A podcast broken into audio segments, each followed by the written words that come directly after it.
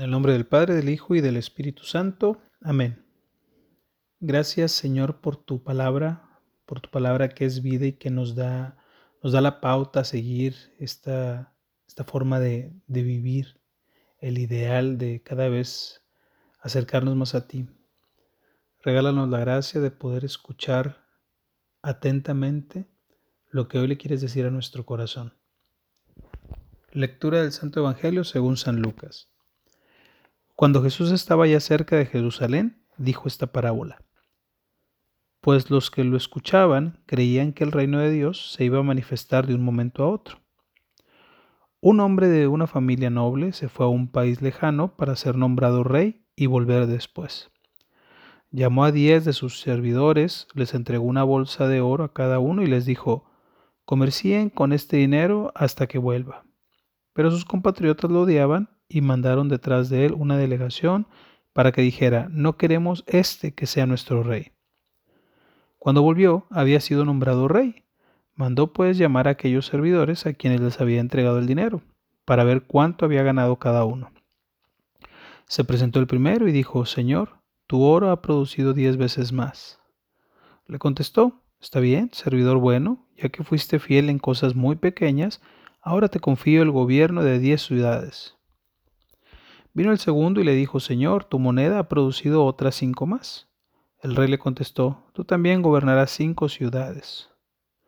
Llegó el tercero y dijo, Señor, aquí tienes tu moneda, la he guardado envuelta en un pañuelo porque tuve miedo de ti. Yo sabía que eres un hombre muy exigente, reclamas lo que no has depositado y cosechas lo que no has sembrado.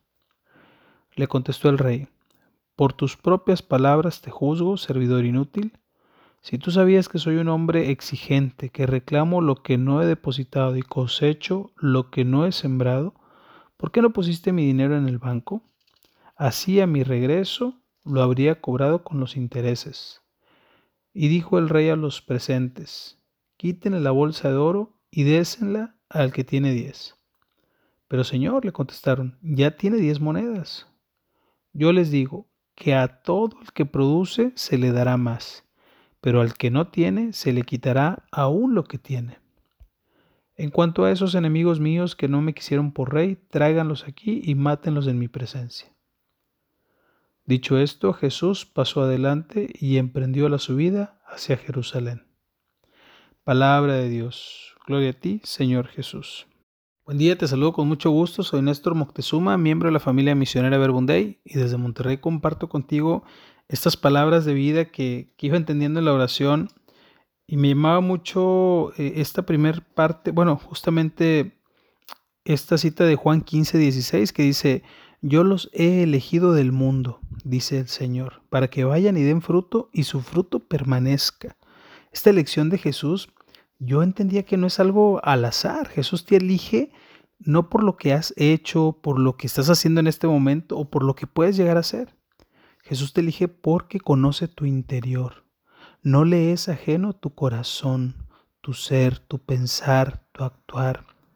En estas semanas que han sido de, mucho trabajo, el sentirte elegido para realizar un trabajo en particular te llena de gozo porque te sabes parte de algo más grande que tú, que, que tus habilidades pueden ser eh, em, de alguna manera eh, reconocidas por el trabajo que has estado haciendo o al llegar a casa y que tus hijos dejen de hacer lo que están haciendo por darte un abrazo, un beso, para elegir estar contigo. Eso llena de, gozo, de alegría, o el saberte elegido para, para, un trabajo en equipo, un proyecto final, sabes que, que hay una gran responsabilidad porque ya no eres solo tú, sino hay todo un equipo que te respalda y que tú también respaldas. La elección en el mundo es algo muy, eh, muy agradable, que a todos disfrutamos, que a todos nos gusta ser elegidos pero aún más la elección de Jesús, porque cuando Jesús te elige, te elige para, para que tu vida se plenifique, se abra, se dispare completamente. Miren el Evangelio de hoy, que es Lucas 19 de los versículos 11 al 28, yo entendía en la oración que Jesús nos llama a tres cosas el día de hoy. Número uno es a reconocer estos bienes, estos, estos múltiples bienes que hemos recibido. Em, por ejemplo, de todo lo que has recibido en tu vida, de lo que has recibido en estos días, en este tiempo, ¿Qué estás haciendo con ellos? Por ejemplo, ¿cómo alimentas tu espíritu? ¿De qué forma estás cuidando tu mente? ¿Qué imagen tienes de ti mismo? ¿Cómo estás cuidando tu cuerpo?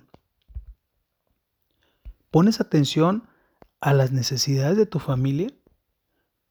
Hoy justamente, perdón, el día de ayer em, íbamos, llevamos a nuestra niña, la mayor, a Laila, al oftalmólogo, porque notábamos que se acercaba mucho a las pantallas cuando quería ver algo más así como más específicamente y en la escuela nos dijeron, oye, ¿sabes qué? Al parecer Laila no está llegando, no alcanza a ver esta parte del pizarrón, etc. Y, oye, vamos a llevarla con un oftalmólogo. Dentro de mí era como un, no, no puede ser, ¿cómo que mi niña necesita lentes? O sea, es una niña, está chiquita, ¿cómo que va a necesitar lentes? ¿Por qué? Como un rechazo, ¿no? Como una, una negación al quererte dar cuenta de que algo no estaba bien. Y más bien después de, tener la, plática con el oftalmólogo era, era ver como, pues es que no tenemos la educación de cuidar la vista, eh, digo, a manera personal, nos decía él, no, no, no, hay la educación, no hay, no hay la cultura de cuidar la vista, este, los dientes, etcétera, ¿no? Pero qué importante es estar atento a las necesidades que, que tienen no solamente tu familia, sino lo que se te ha confiado, quiénes se te han confiado estar atento a ver qué es lo que hace falta. Por eso nosotros hemos recibido múltiples bienes. ¿Cuáles son? ¿Qué estamos haciendo con ellos? La segunda cosa que entendía en la oración era, lo que importa es administrar bien lo que has recibido. A ver, en un momento de honestidad, en un momento de transparencia, pregúntale a Jesús, a ver, Señor, ¿qué he recibido que necesita ser multiplicado? ¿De qué Quizá no he sido consciente o soy consciente que voy recibiendo de ti que necesita ser multiplicado para los demás. ¿Qué puedo hacer para, para ser un mejor administrador de tu palabra, de tu proyecto, de tu misión? ¿Qué puedo hacer, Señor?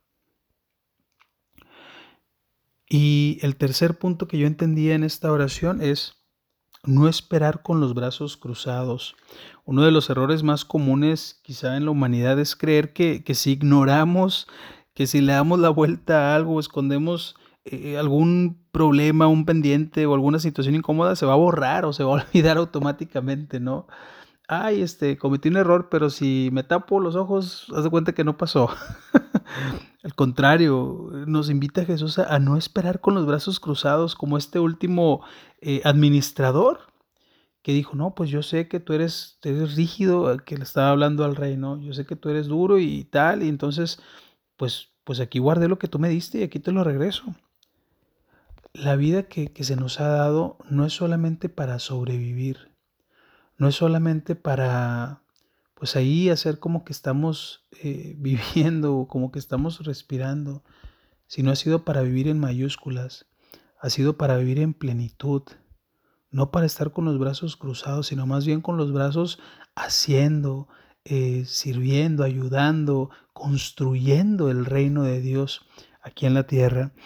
Y, para ello, bueno, entendía que, que esta palabra es no quedarnos sin hacer nada, como este administrador. No va a ser que por, por no poner los dones y talentos al servicio de los demás, los pierdas.